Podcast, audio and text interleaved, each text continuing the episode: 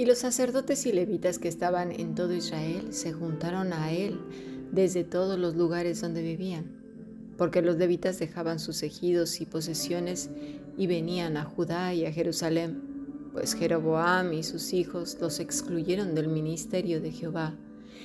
Y él designó sus propios sacerdotes para los lugares altos y para los demonios y para los becerros que él había hecho. Tras aquellos acudieron también de todas las tribus de Israel los que habían puesto su corazón en buscar a Jehová Dios de Israel y vinieron a Jerusalén para ofrecer sacrificios a Jehová, el Dios de sus padres. Así fortalecieron el reino de Judá y confirmaron a Roboam, hijo de Salomón, por tres años, porque tres años anduvieron en el camino de David y de Salomón. Segundo libro de Crónicas, capítulo 11, versículo 13 al 17. Hemos escuchado palabra de Dios.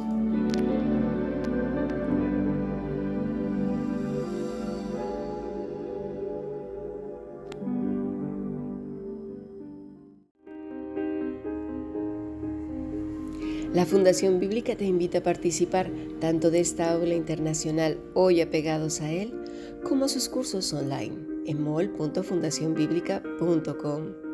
También adoración de siervos todos los martes a las 7.30 de la tarde España a través de nuestro canal de YouTube. Para cualquier información escribe a fundacionbiblica.gmail.com. Aprendamos juntos del Maestro. Te esperamos.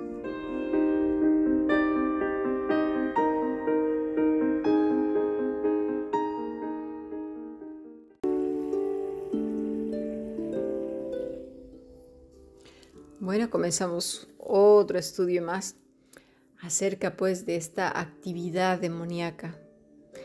¿Es acaso importante darle tanta profundidad? Hay gente que le dedica libros y libros a las actividades demoníacas, olvidando y dejando de lado lo importante, nuestra salvación que es tan grande. La escritura, desde el principio hasta el final, habla de nuestro Señor Jesucristo, su obra redentora es cristocéntrica.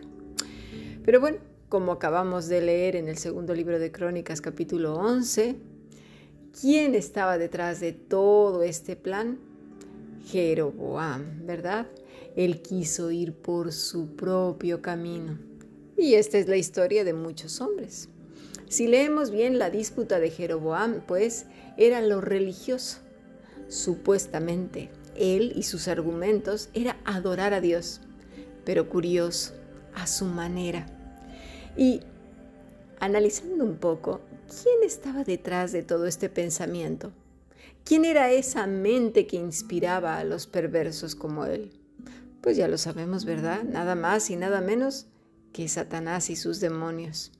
Él hizo su reunión y en esa reunión dio sus argumentos, ¿verdad? Parecían unos argumentos poderosos, unos argumentos santos, unos argumentos piadosos. Nosotros cuando lo leemos lo vemos claramente, pero no sé qué nos pasa a algunos creyentes que cuando estamos en reuniones entre hermanos, o supuestos hermanos, ¿verdad? Porque ya lo vimos ayer, ahí había en, en la sinagoga uno sentadito que ni era piadoso, ni justo, ni santo. Era nada más y nada menos que un demonio. Ahí estaba súper cómodo. Y los otros también, ¿eh?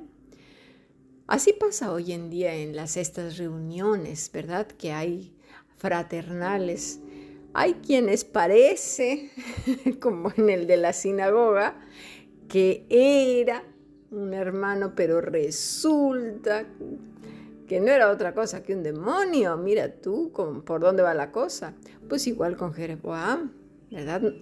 No nos damos cuenta que la cizaña la tenemos ahí al lado y, y el discernimiento de eso, de saber quién es quién, como que no lo tenemos ahí muy bien discernido.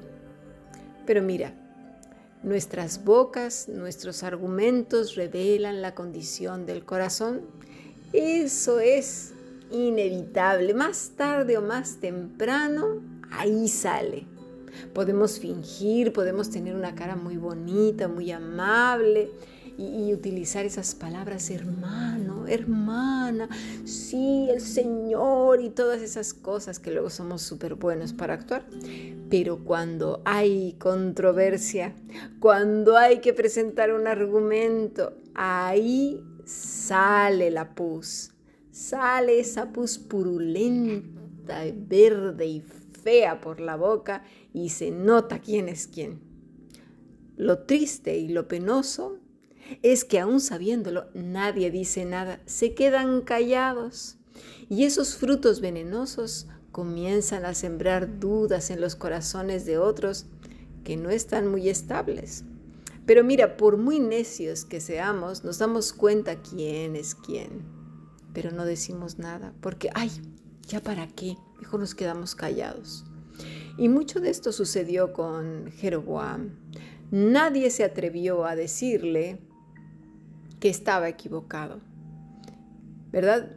Unos se fueron obviamente para un lado y otros para otro. Los que obviamente se quedaron con Jeroboam habían tomado ya su decisión a quién querían seguir. Al controvertido Jeroboam que tenía mejores soluciones, ¿verdad? Vamos a adorar a Dios a nuestra manera. Pero ojo, en esta narrativa había unos demonios. Sí, sí, sí. Y de la misma manera, en nuestros días, estas personas que todo el tiempo están generando problemas y problemas y controversias y argumentos absurdos que parecen piadosos, que parecen tener razón, pero no lo son. Son los primeros en contender en aquello que ni siquiera hacen o están dispuestos a hacer. Jeroboam, llevado sin lugar a dudas por Satanás, quiso entorpecer la adoración a Dios y desviar al pueblo, pues eso por donde lo hizo, caminos de perdición. Aquí hay algo muy profundo para meditar, porque ciertamente Israel se desencaminó. Sin duda, a quien siguieron fue a Jeroboam y a sus propias maneras de adorar a Dios. Sus argumentos fueron más que suficientes en que lo que Dios había dicho. Craso error. Dice en el verso 15 que habían designado sus propios sacerdotes, es decir, tenían religiosidad. Si alguien se piensa que Satanás no es religioso, está muy equivocado. Tanto él como todas las huestes que le siguieron son religiosos, muy religiosos, más de lo que nos imaginamos. Por eso, cada hija, cada hijo de Dios necesita estar atento a ello. Por eso el Señor dice que no te desvíes a la derecha ni a la izquierda, es decir, en la derecha que es tu fuerza, nada, y a la izquierda que es tu debilidad, lo religioso. Cuidado. Necesitamos ir en esa senda del discípulo, apegados a Cristo.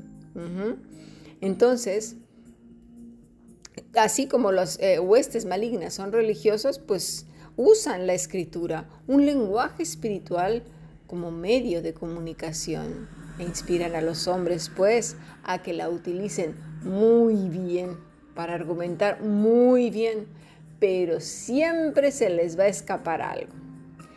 En la clase de adoración de siervos, que es los martes a las 7.30 de la noche este, por el canal de YouTube, puedes ver que estamos estudiando la genealogía de, Satanás, la simiente maligna, ¿no? Desde Caín, pues se hizo con todas las tierras del planeta y esta genealogía continúa hasta la fecha. Toda esa simiente de Satanás está metida en todo, prácticamente en todo lo que vivimos y nos movemos. Sería inútil intentar escapar porque Él es el príncipe de este mundo y sus huestes son los que gobiernan las naciones y muchas cosas, los que inspiran a los hombres cada día a hacer una serie de fechorías espantosas. En este pasaje la palabra demonios es air, que quiere decir macho cabrío, fauno, cabra, demonio, ídolos sátiros. Ya algunos cuando digo fauno ya saben de qué hablo, ¿verdad? Este, el bofamet, ¿no? la cabra, en Levítico 17.7 también se menciona eh, este mismo término, dice así, y nunca más sacrificarán sus sacrificios a los demonios, es decir, al Zair. Tras de los cuales han fornicado, tendrán esto por estatuto perpetuo por sus edades. Entonces, habla precisamente de este tipo de, demonios. El pasaje demuestra que estos eran seres que fueron objeto de adoración pagana. El culto a, a este macho cabrío persistió durante muchísimo tiempo en la historia de Israel y sobre todo bajo el gobierno de, Jeroboam, que es del 929 al 909 a.C. Muchos años, tiempo suficiente para que la gente los abrazara, ¿verdad? Con mucho fervor, al punto de acostumbrarse a convivir con ellos. A los demonios no les interesa asustarnos, fíjate, ni mover muebles o casas y hacer cosas paranormales.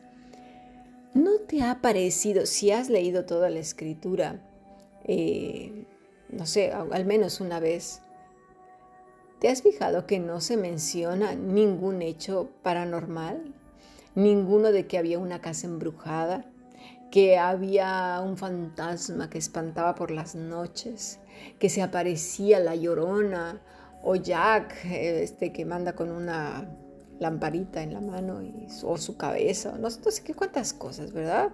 O, o poltergeists, nada de esto, no se menciona, ni apariciones, ¿verdad?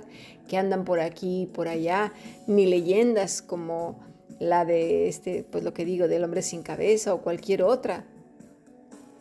Sin embargo, las culturas antiguas como las de Sumer, la egipcia, la babilónica, la siria, la budista, se creían en el más allá, en el descanso de las almas y muchas cosas semejantes. Y sin embargo, reitero, la escritura no recoge ningún registro de este tipo de fenómenos paranormales. Aquí viene la pregunta. ¿Por qué? ¿Por qué el Señor no dijo nada al respecto?